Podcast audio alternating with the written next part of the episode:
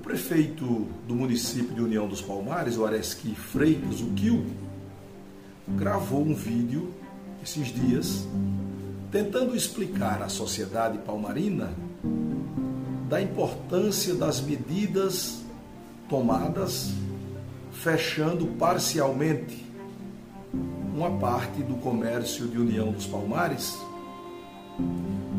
naturalmente explicando ele sobre a necessidade de preservar a saúde e preservar vidas de pessoas. O coronavírus, essa pandemia, todos nós, só é o que ouvimos e vemos falar o tempo todo, tem aumentado nos últimos 15 dias de uma forma assustadora, inclusive aqui em União dos Palmares. Nós, nós estamos tendo notícias agora de pessoas conhecidas nossas que têm sido hospitalizadas e as notícias que nos chegam é de que elas estão na iminência de serem entubadas nas UTIs dos hospitais. E o prefeito tentou mostrar naquele vídeo que gravou exatamente da necessidade momentânea de se fechar alguma coisa para evitar aglomeração. E olha que eu não estou aqui fazendo a parte de advogado do prefeito, estou explicando o vídeo que o prefeito gravou.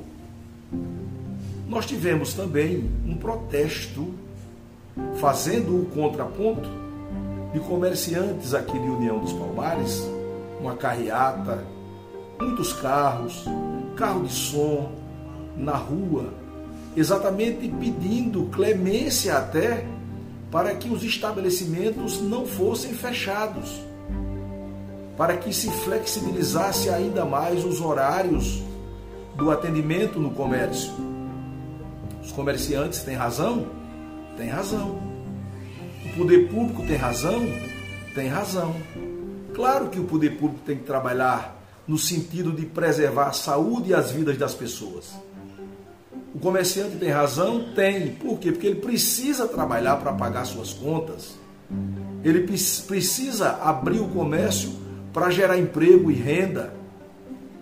E aí, diante desse dilema, o que fazer se todos têm razão? Estive assistindo um vídeo, e você deve ter assistido também na internet, do apresentador Carlos Ratinho Massa, o Ratinho do SBT, quando ele dizia muito sabiamente em um texto, ele fazia a pergunta: em quem jogar pedras? Vamos jogar pedras no presidente da República, que defende a abertura, porque ele defende a economia.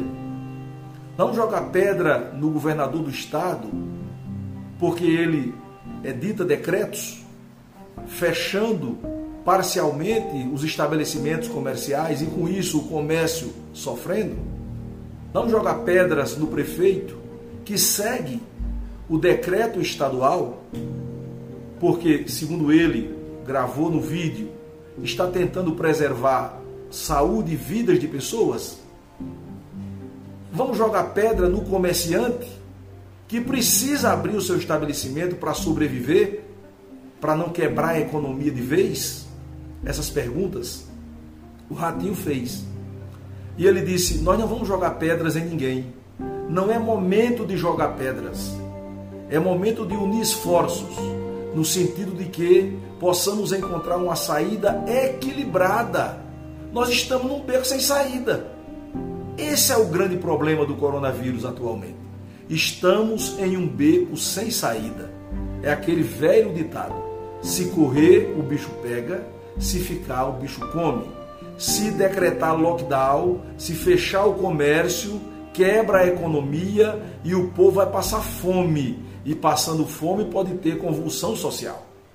Se deixar aberto as escâncaras, o vírus vai avançar de uma forma tal que nós não sabemos quem de nós, ou quem dos nossos parentes, ou quem dos nossos amigos será o próximo a ser abatido pelo vírus.